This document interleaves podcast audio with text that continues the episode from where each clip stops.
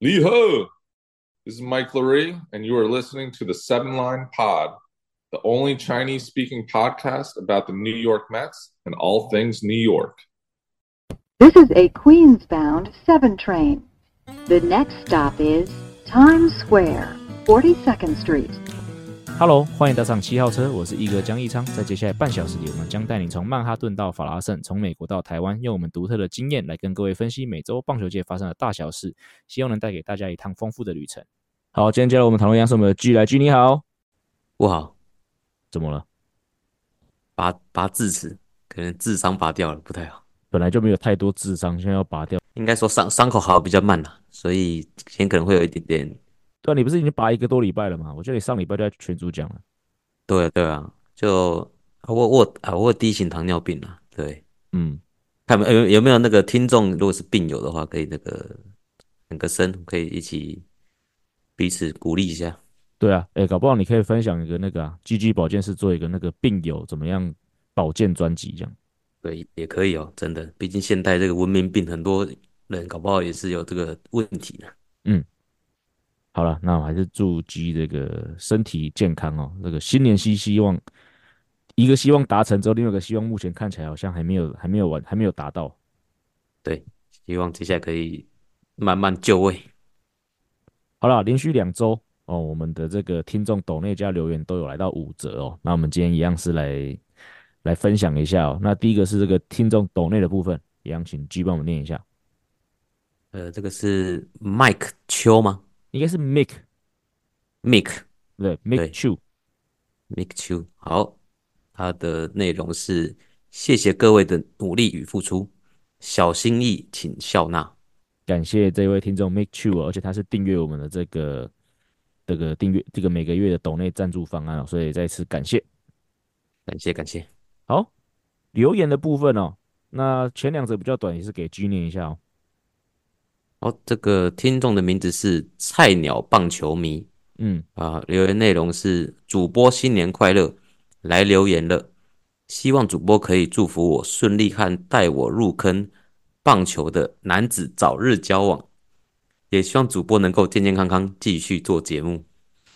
好，那也是感谢你的留言哦，那也祝福你可以早日跟带你入坑棒球的男子早日交往。诶，这样说来的话。这个听众是不是很高几率会是女的？应该虽然不能有这个那个跟性别有的先入为主的观念，但是基本上来说，应该高几率是女生没错。对，如果是女生的话，就是我们这个听我们这个节目大概不到六趴的这个百分比出来留言了。呃，感谢这位听众朋友。对，如果是男生的话也 OK，就是希望你们有机会可以这个成功交往。对，祝福你顺利啊！不管你是男生女生都一样。对，来下一则留言。下一个留言的听众叫 Ken，那他的留言内容是：我不认同两队精英理论，两队才多少人？门口仔精英就比较多？问号，我怕更没人想走这条路。况且有些比较大器晚成的就错失了机会。近年中职各队已经在进步了，不管是农场、球员保障。等等，台湾最需要的是怎么样留着人才，留着养得好，自然比赛更精彩。嗯，蛮同意这位听众的看法。而且我觉得如果有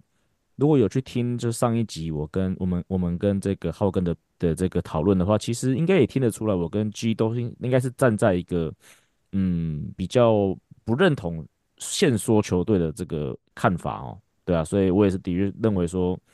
两队的话，如果是你去减少了这个高端的棒球人才的话，其实你你相对的会去呃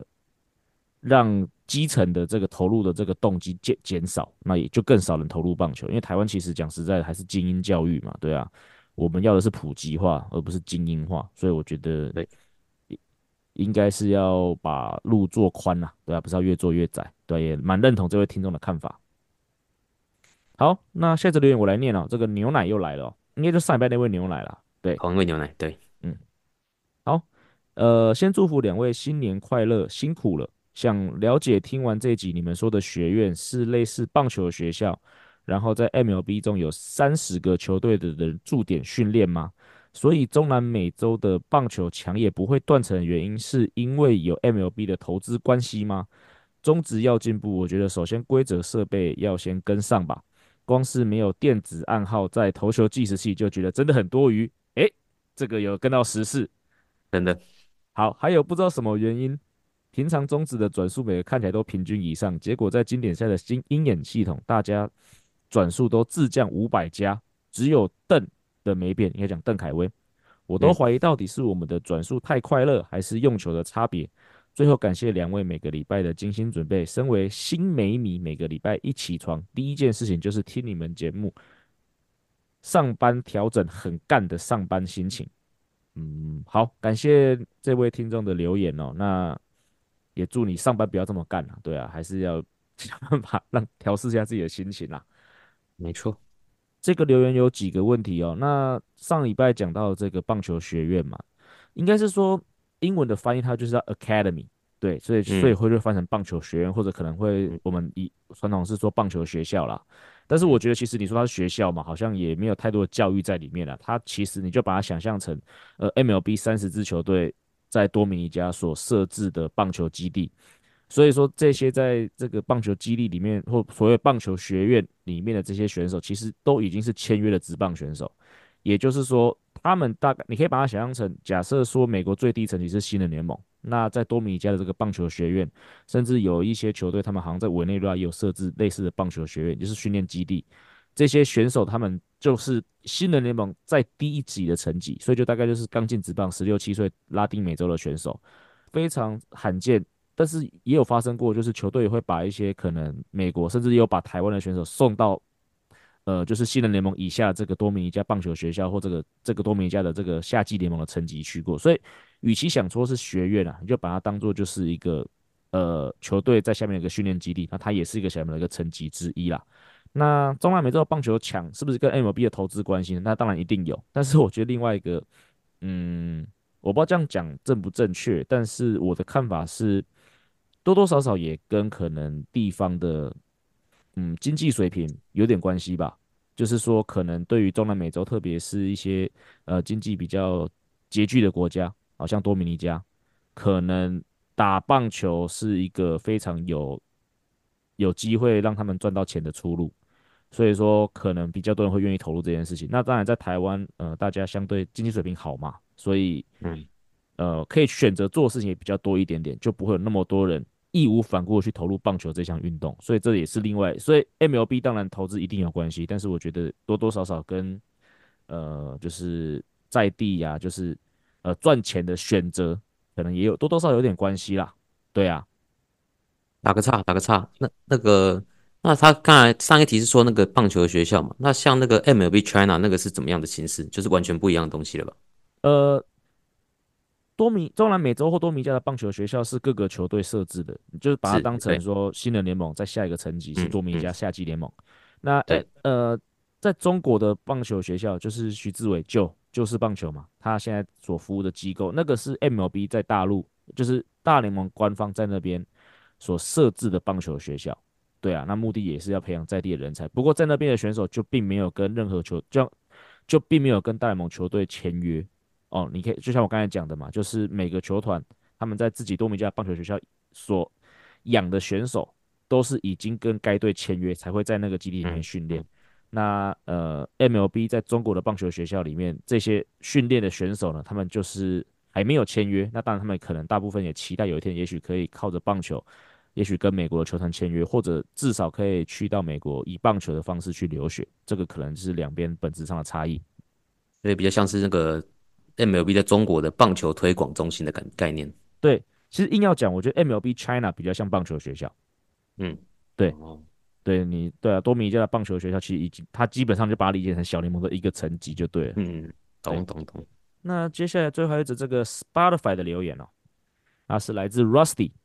那其实他就是上个礼拜的那个 Bong Bong is my baby，而且我是到他改成 Rusty 才发现这个人根本就是我认识的一个人，对，是熟人来着哦。好，那他的留言内容果然是熟悉的达斯最对味，真的太久没听到达斯的声音，一时之间无法认出。有达斯加入这一集，是我怀念以前一问一答的时光，想起以前畅谈 AP 跟 TP 哦，这边他应该是要讲那个啦，他应该是要讲那个 AT 还有 PT 还有 PT，就是运动伤害防护员还有物理治疗师的差异，哦是 AT 跟 PT 哦，嗯，还有很多集内容都令人印象深刻，果然是专业中带着欢乐，严肃中带着干话的优质好节目，多元的每周话题让人不能不支持，虽然我没抖内就是了。期待大衣哥往两百集迈进，绝对忠实支持者的我依然会默默推广这个节目给大家啊！那当然还是感谢 Rusty 啦。其实，呃，我跟他还有另外一个朋友也都有是私下是有群组的啦。那我们其实很多时候他也会直接在通过那个群组给我一些节目的反馈啦。对啊，那只是因为这个毕竟是私下的对话，就没有把它念出来。不过他今天是透过 Spotify 留言了，所以还是很感谢呃呃 Rusty 在这边给我们的这个支持啦。然后讲到达斯的声音啊。G 你可能不知道，可是我上礼拜在剪辑的时候啊，就是特别是他刚开始介绍自己的时候，嗯、我真的也觉得他的声音好像改了，好像变了，跟之前跟你录音的时候不一样。对，之前好像比较屁，现在好像变得比较成熟的样子，就是语语调改变了，语气改变了。不是、好像整个声音的音质就变了，我也不知道为什么，也可能是录音设备啦，因为我们以前都是那个实体录音嘛，那我们这一次的访谈其实是远端嘛，嗯、我不知道是不是这个关系啦，不过。所以不只是一时间你没有办法认出，其实我那天在剪的时候，我也觉得说，哎、欸，这个达斯或者现在叫浩根的，现在怎么跟之前不太一样？这样，嗯嗯，好，那接下来节目我们将播出我们跟达斯访谈的下集哦。那在接下来内容中哦，其实达斯跟 G 一开始就针对防护员的角色进行了非常专业的讨论哦。然后达斯呢也分享了他在美国工作遇到很最大的挑战。好，那就让我们继续听下去吧。对，所以刚才有聊到那个一队只要两个防护员的状况嘛，那我是觉得现现在的情况是每队的状况文化不一样，那嗯，服务范围也是吧，因为我觉得我们最让人诟病还是说提供太多放松服务了，变成按摩师，我觉得这是大家应该都心里有个，请问哪里还有需要加强？对，就是选手都会说我哪边。很紧啊，帮我放松一下。我觉得这是最多我们应该是不需要做的事情。然后在这如何教育选手吧，然后大环境。那我个人认为是我们现在没办法彻底改善，是因为我们很多现在已经很完成度很高的选手，其实多少都是有受伤。所以我觉得我们在职棒的时候，很多是处理他本来就有受伤的选手，然后反而是，诶，当然心上也会有，但是变成说有时候需要很多人的原因，是因为大部分大家都受伤了。那我觉得你，我觉得你说也没错，人数少自然会改变，就是变成说我今天，嗯，我举个例子好，之前我在国训的时候是一个人，所以我不可能你每个人过来都说，哎，帮我治疗一下，帮我放松一下，我我我不可能做这种事情，所以那时候我就很好教育嘛，就说 OK，呃，你们现在假设每个人投手就好了，每个人都需要来我帮忙伸展的话，没问题，但你自己要先做完放松，你自己要先伸展，然后我再帮你伸展个五分钟。那这样是没问题的。那真的有需要治疗的人，那些时间就是开刀的嘛，就真的受伤的，我就把时间留给你们。那而且那时候国训是我可能还需要开沙滩车去撸场地，然后去帮忙带热身、带重量，所以变成教育投手就说：好，我现在一人给你们一条弹力绳，你们到球场你们就要自己先热身，你们只要自己知道怎么做小肌肉。那我剩下只有帮忙。哦，需要贴扎选手也是，哎，贴扎你你你会不会自己贴？我需不需要教你？那有些人说，OK，你教我，那我以后我就自己贴，我就不用麻烦你，类似这样子。那我在职棒的时候也有教育过海海龟派的选手，就是有一次是春训完吧，他来就跟我说，哎、嗯，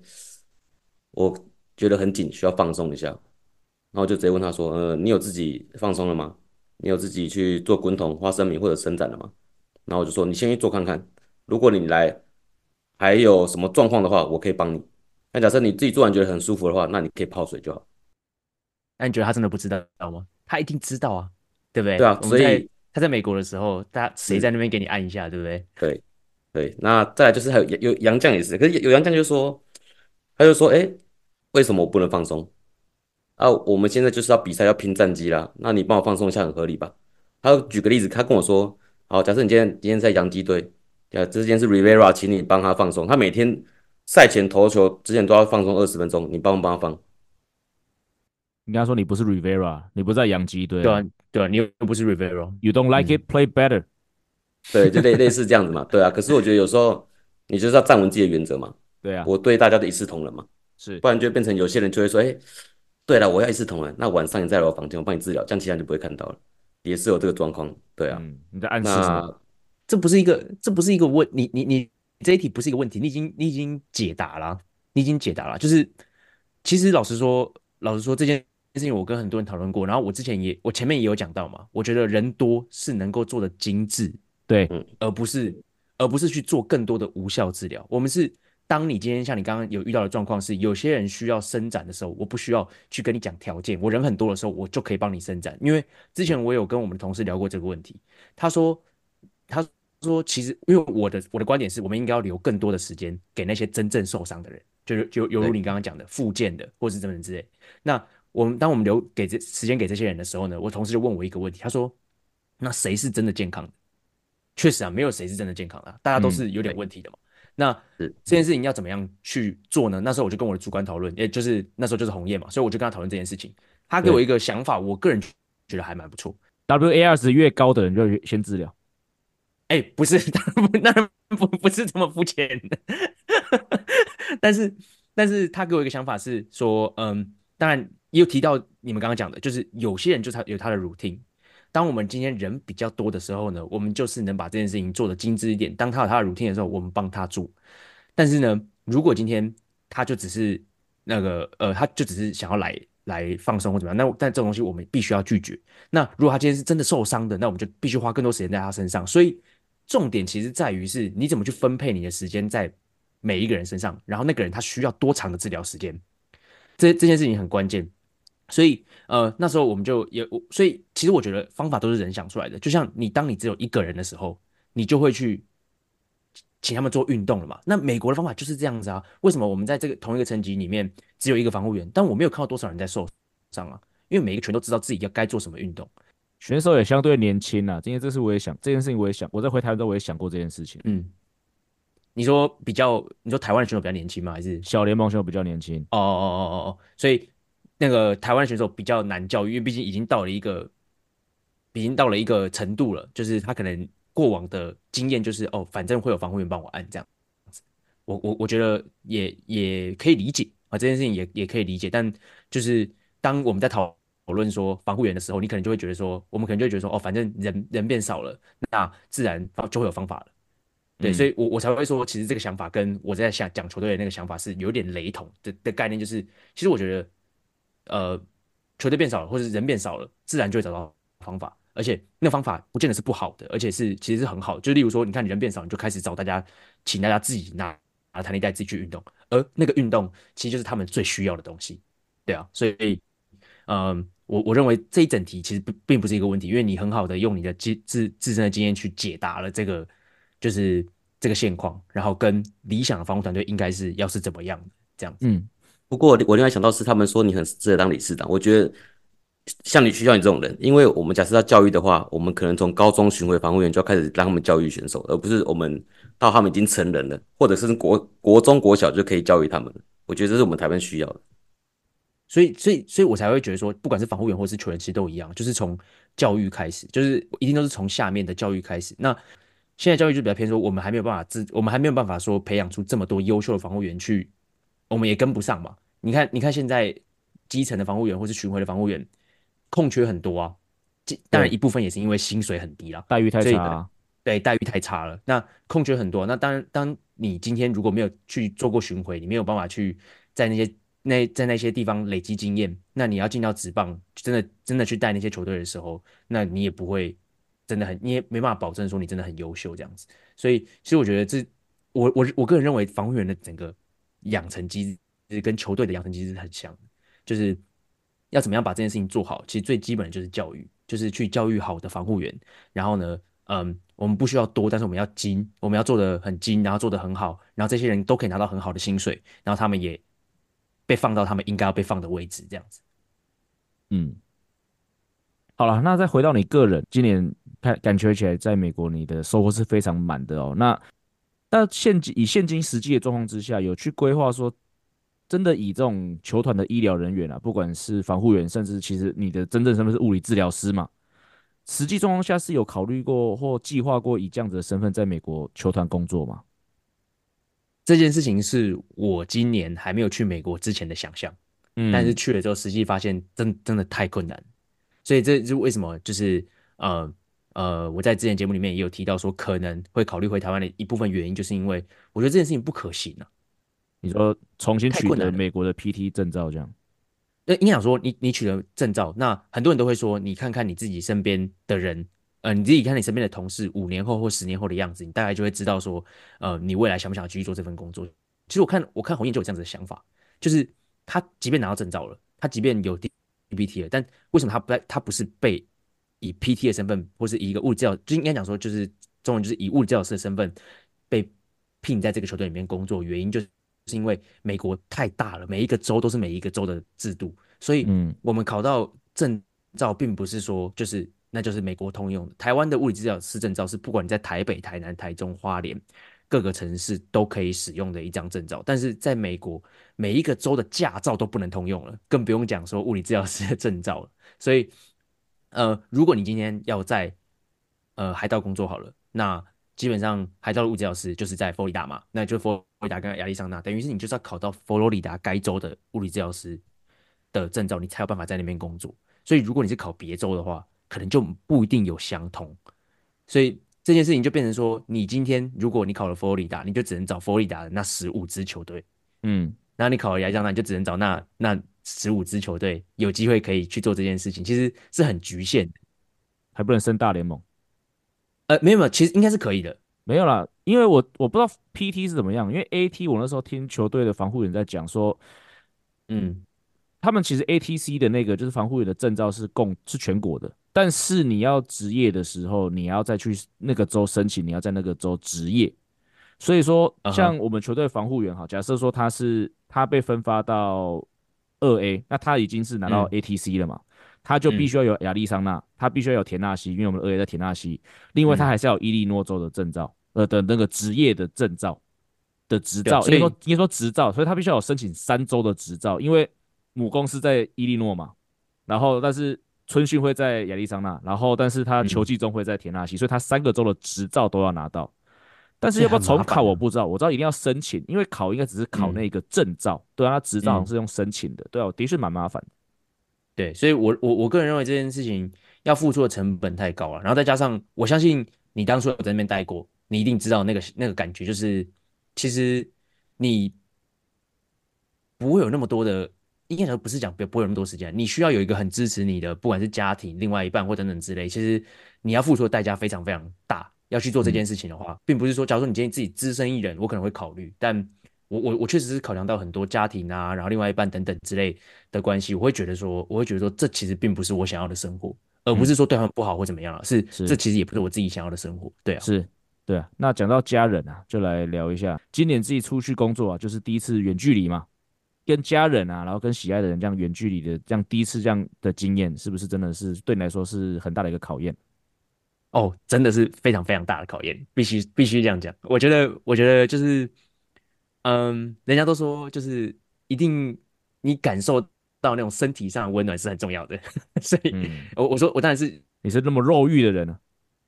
啊，不是啊，我就接触不一定，什么叫肉欲？这什么难听点。但听起来可能感觉很容易，但实际上真的是这样子。不要、嗯、不要说那个啦，不要，我只是讲的夸张一点。即便是家人或等等之类的，你平常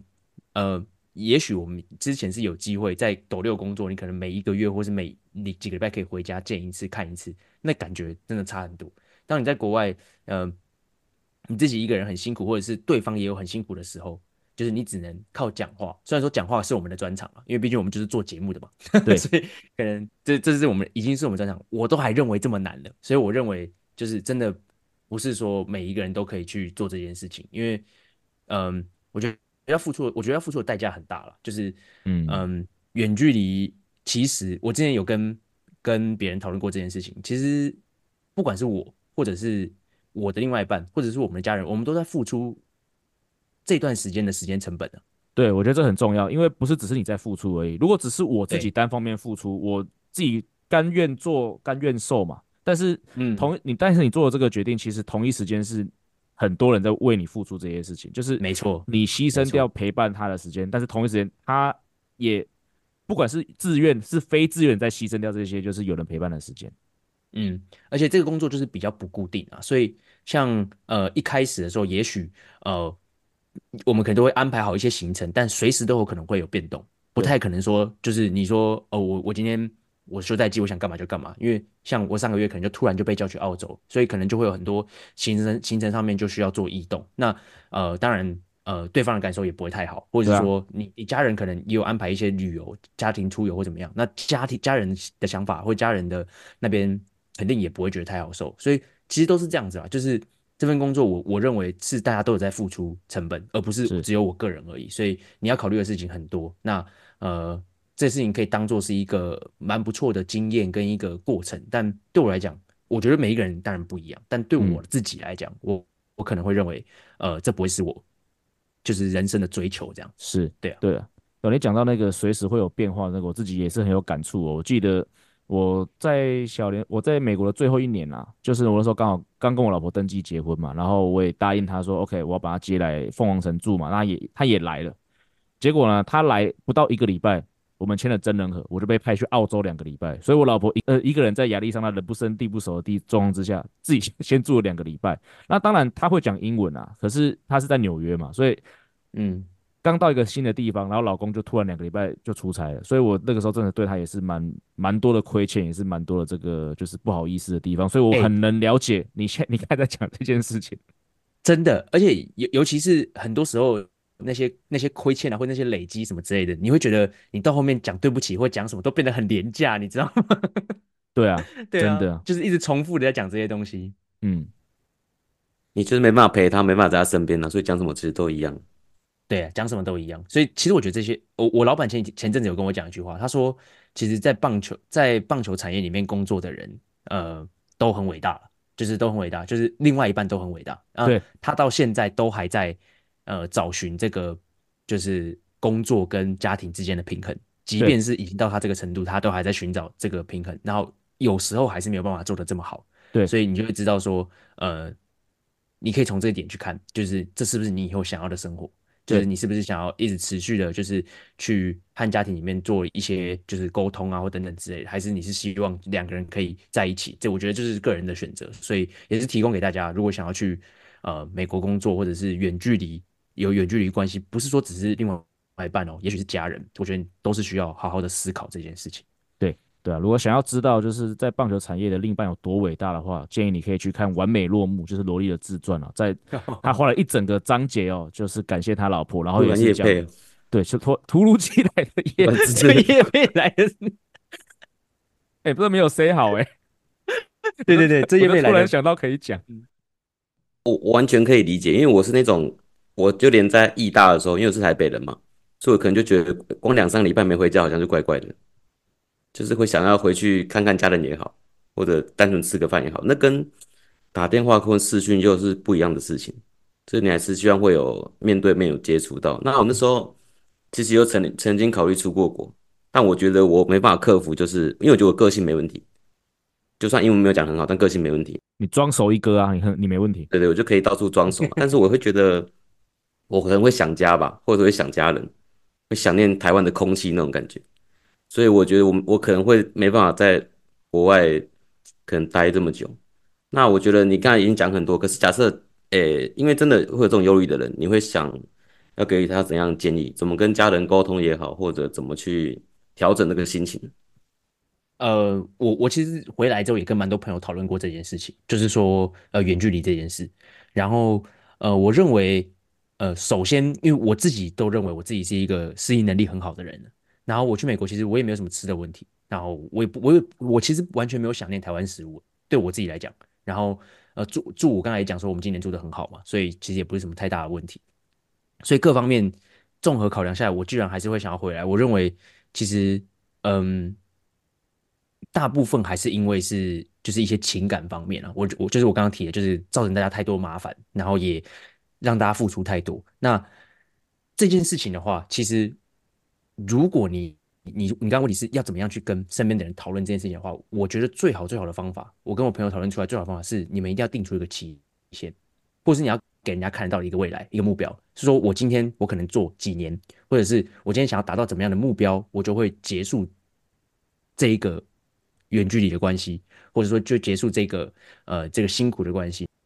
是结束远距离哦，不是结束这个关系哦。对对对，是结束远距离的关系哦，不是结束关系哦。呃，对，就是对我都很怀疑，我都很怀疑，就是就是 像那个什么 Adam 那两两年嘛，在美国，他我不是都还呛他说，哎，是那个关系差不多要结束了吗？就是远距离这么久，对啊，我说我说我都还会偷呛他一下。不过我我这还是要提到一下红叶，就是他有跟我讲过一件事情，我觉得我一直很放在心上，是你去美国啊，或是你去一个很远的地方啊，然后你要跟别人为开始一。一段远距离的关系，你首先最需要做的事情，就是除了我刚刚讲的以外，最需要做的事情就是你要把对方放进你的规划里面，不需要放太大，也不需要放什么太太太太负担的东西，你只要把它放到你的规划里面就好。那当然，你的家人也是一样啊。未来你有没有希望带他们过去，或者是未来你想要让他们过上怎么样的生活，或者是怎么样？那这些东西都是呃，我觉得一个成熟、负责任的男人应该要做到的事情。所以我认为，呃。第一个就是你要把对方放进你的规划里嘛，你给你要给，然后再来就是你要让他看到一个能看得见的未来，就是你要让他知道说，哦，未来我们的呃，我可能几年内会结束这样子，然后结束之后呢，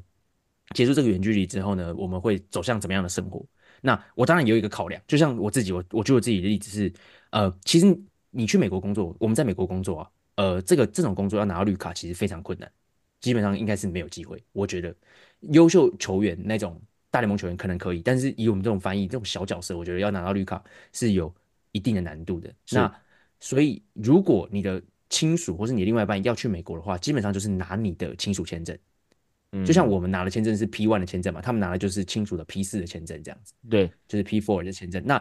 这种签证有一个很大的限制，是他没有办法在美国找合法的工作，是没有办法找任何工工作，嗯，所以才会有很多人在美国打黑工，就是这个原因。就是因为你拿这个签证之后，你去美国，你就是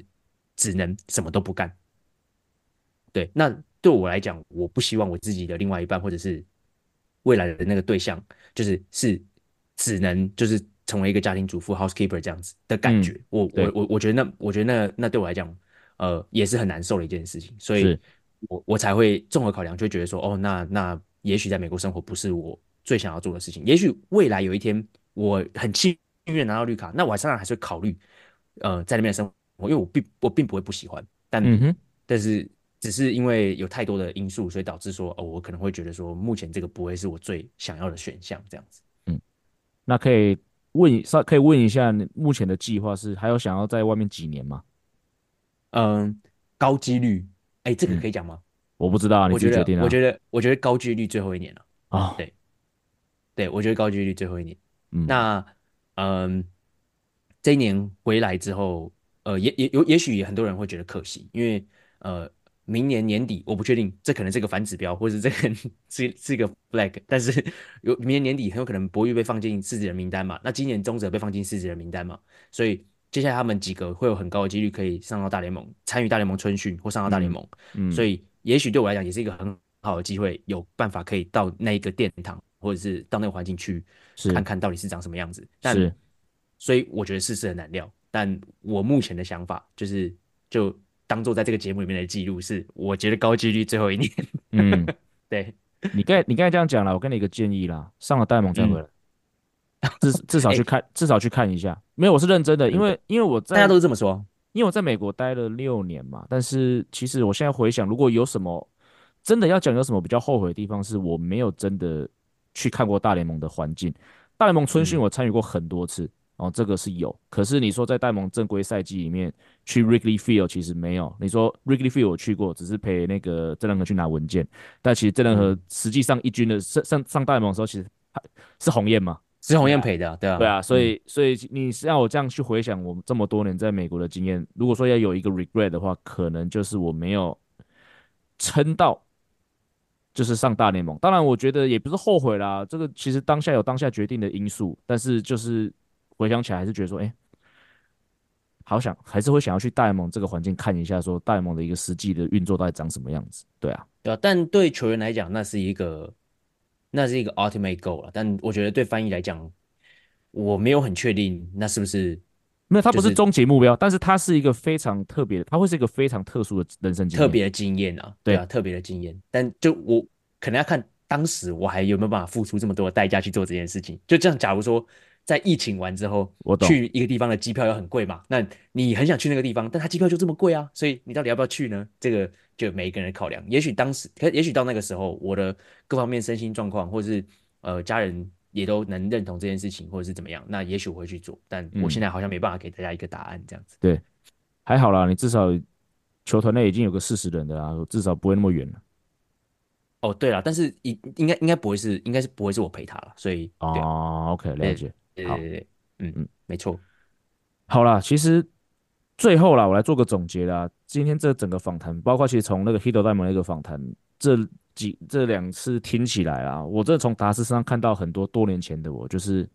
去了美国，看了一个还真的还相对比较进步的环境嘛。我们这样讲应该不会的，因为不会有太多人反对嘛。然后也是不会对，也是带了很多的这个想法跟经验想回来分享啦。但是最后这几年的心得哦，要只能用孙燕姿的《天黑黑》的歌词来形容，就是然而横冲直撞，被误解被骗，才发现成人世界背后总有残缺哦。这首歌送给你，我应该是没有被误解被骗，你还没有，哦，还没有，你你还没有，呃，不好说。好，哦，我们今天跟浩根的访谈就是到这边，不是大师，要纠正我自己。我们跟浩根的访谈就到这边哦。那还是很感谢浩根跟我们分享这么多这个宝贵的经验哦。那也希望浩根之后还是有机会哦，来这个来这个固定来跟我们分享，就是他这些旅美还是在棒球圈的所见所闻。希望你不要只是固定上 Hito 大联盟，要固定上我们这边好吗？没问题啊，这是第二次了嘛，对不对？对，第二次。希望对，希望未来也有也有机会变成你们节目就是最常上的哦，你已经你已经试了，就是两次已哎经是最已经是了吗？两次应该已经是了吧？因为 Win 不算啊，Win 是特约。